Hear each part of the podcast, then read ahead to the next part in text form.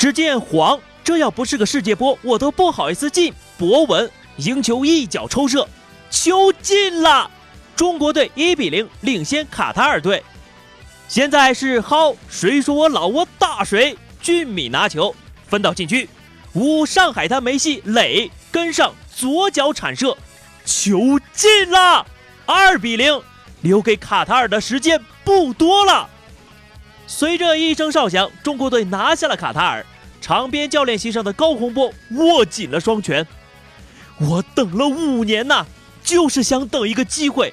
我要争一口气，不是想证明我有多了不起，我就是要告诉人家，我失去的东西，我一定要拿回来。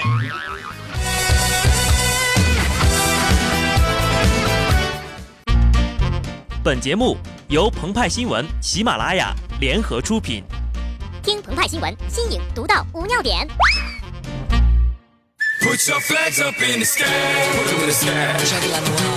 本文章转自澎湃新闻澎湃联播，听众朋友们，大家好，我是极致的小布。随着世界杯预选赛亚洲区小组赛最后一轮全部比赛的结束，时隔十五年，中国足球再次回到了亚洲十二强赛的舞台。前天晚上。懂球帝鹏鹏疯狂地刷着朋友圈呀，激动之情难以压抑。而从来不看球的球盲派派则一脸懵逼：怎么了？怎么了？我们进世界杯了吗？上上上回的联播里我们就说过了，国足若想要晋级，还得惊动亚洲各国呀。这不，有网友就戏称呀，发往某国的大米专列已经在铁轨上听候指令。某国的香蕉船已经停泊在海关等待入境，和某国的石油大单只差最后一个签字儿。此时此刻，卡塔尔中国年的气氛已经达到了最高潮了。于是有人就问了呀：中国香港怎么没帮着出把力呢？还踢了国足两个零比零？这时候就看出来了，有的朋友看问题呀还是简单和浮躁啊。我们得透过问题的表面去追求其本质。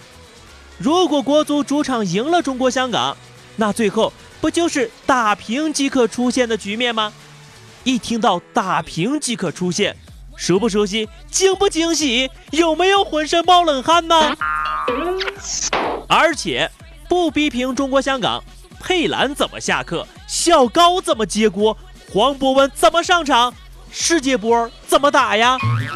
由此可见啊，手足之情坚不可破，这是一盘很大的棋呀。如果说亚洲各个球队是一个班集体，那么中国毫无疑问就是其中一个血渣，而且呀是纨绔子弟，随手就是几十亿，踏马任性啊！除此之外，还有其他的同学，邻座的学霸日本、韩国。家庭贫困、成绩不稳的朝鲜，插班生澳大利亚，一帮住得很远的混血西亚同学，以及一帮跟在中国后面的东南亚小弟。这天呢，老师宣布，啊，同学们啊，我们要进行期中考试啦，也就是世界杯预选赛。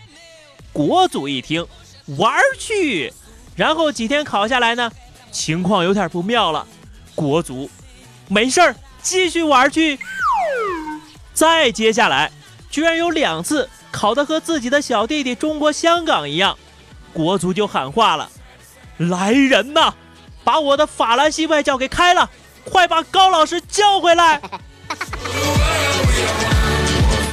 高老师说：“二零一六年二月三号，蔡振华同志同我讲话，说，组织都决定了，你来当主教练。”许多人都说我一个被刷掉的土鳖怎么又调回来了，但是蔡主席说，足协已经研究决定了，就是你。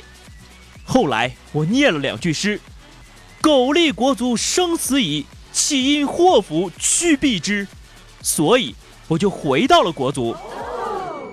回到国家队后几十天，我也没干别的，大概就是几件事儿：一是确立了战必胜核心思想。第二个，把黄博文列入首发；第三个就是打出拼劲儿。很惭愧，做了一点微小的工作。要说这学渣怎么翻身，鹏鹏和派派可是深有体会，并且经验十足。首先呢，这个考前突击那是必须的，人只有被逼到了绝境，才会施展出全部的潜能。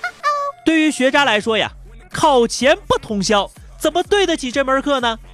孙中山先生说得好：“毕其功于一役，考试尚未成功，同学还需熬夜呀。”其次啊，考试一定要选好位置，跟周围的学霸们搞好关系。那么下面要说的这些呢，事关考场纪律、道德作风问题，咱就不说了。最后只有一个字儿，就是拼。如果说通宵备战是临阵磨枪，不快也亮，那么拼到抽筋的就是我们最后所能做的一切。这时候呢，再去懊悔之前的懈怠，再去谩骂之前的无能，都已经于事无补了。只要考试没有结束，就还有一线希望，就还得战斗到最后。当然了啊，没有人愿意看着自己家的孩子当一辈子的学渣，就算考不好，也得拿出点骨气来呀。那么，我们期末考试十二强赛再见分晓了！好的，那么以上就是本期节目的全部内容。更多新鲜资讯，敬请关注喜马拉雅澎湃新闻。下期节目我们再见吧，拜拜。